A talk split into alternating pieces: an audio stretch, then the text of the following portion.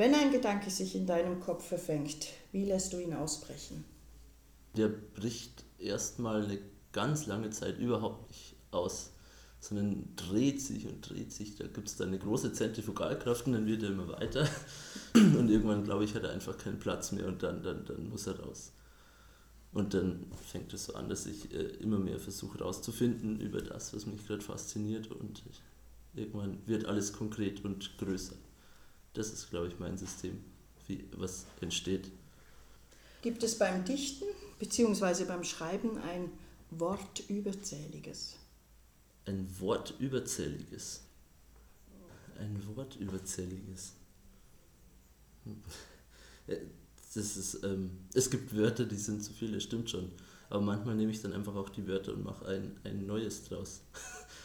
dann werden die vermischt. Das sind, ne, der Neologismus ist dann immer eine kleine Flucht, wenn irgendwas zu gesperrt wird und ein Wort stört. Poesie. Wie still oder laut ist diese für dich? Poesie. Poesie ist äh, laut, sehr laut. Ja, da gehört auch Typografie dazu. Nicht? Wenn man eine Collage macht, zum Beispiel mit Text, dann werden die Wörter laut. Wenn ich das will, durch plakativ etwas hinkleistern oder durch laut sprechen. Also Wörter sind und Poesie ganz laut, meiner Meinung nach. Nach einer Lesung gehst du noch mit dem einen oder anderen Gedicht oder einer Textpassage spazieren? Mm, nein. Mm, ich glaube nicht. Das ist nach einer Lesung, das ist schwierig. Das ist ähm, wie ein neuer Abschluss, als hätte man es nochmal noch geschrieben oder nochmal durchlebt und dann, glaube ich, ist man ziemlich im Reinen mit dem ganzen Text, wenn man nochmal vorgetragen hat. Ich glaube, deshalb spukt da nichts weiter dann unmittelbar danach im Kopf herum. Die Stichwörter, Notizpapier. Das ist bei mir absolutes Chaos. Ich schreibe manchmal auf, auf ähm, Zigarettenpapier, weil ich nichts anderes da habe oder sonst was und klebt es irgendwo dann an meinen Schreibtisch und dann ist ein großer Wust und dann überfordert mich das Sortieren. Aber anscheinend funktioniert es doch. Gedankengut? Gedankengut? Hm, das wichtigste Gut. Ja, daraus schöpft man ja alles, was man kreativ schaffen kann. Also der größte Teil der Welt spielt sich für mich im Kopf ab. Sowieso. Deshalb unmittelbar wichtig. Satzzeichen. Oh, liebe ich. Über alles. Satzzeichen sind ganz wichtig. Wenn ich einen Text schreibe, sind die Satzzeichen genauso wichtig wie die Wörter, meiner Meinung nach. Es zeigt dem Menschen, wann er unterbrechen muss, wann was wichtig ist, wann irgendwo was Sinnstiftendes wieder aufhört und was Neues beginnt.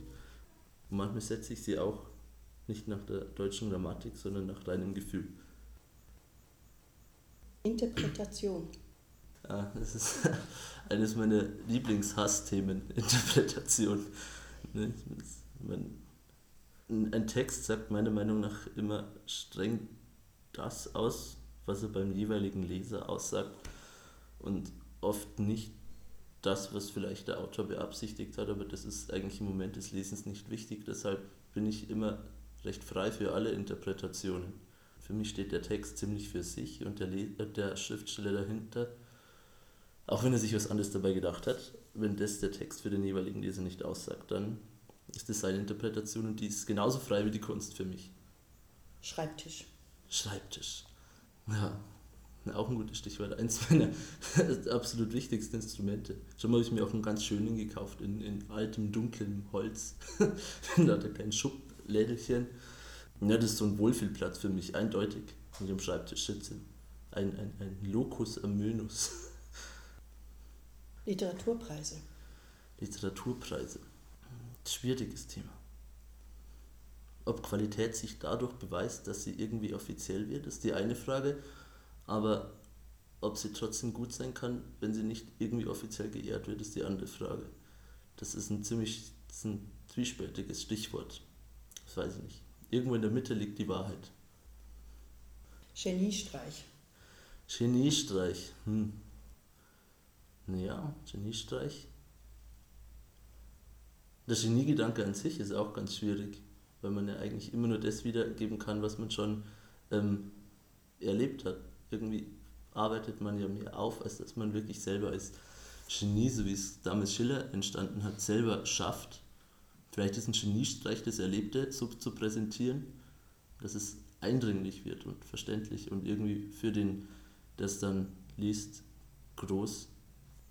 Das glaube ich, ich glaube, mehr weiß ich da gar nicht dazu zu sagen. Fanpost. Fanpost. ich glaube, in der Position bin ich noch nicht. Fanpost.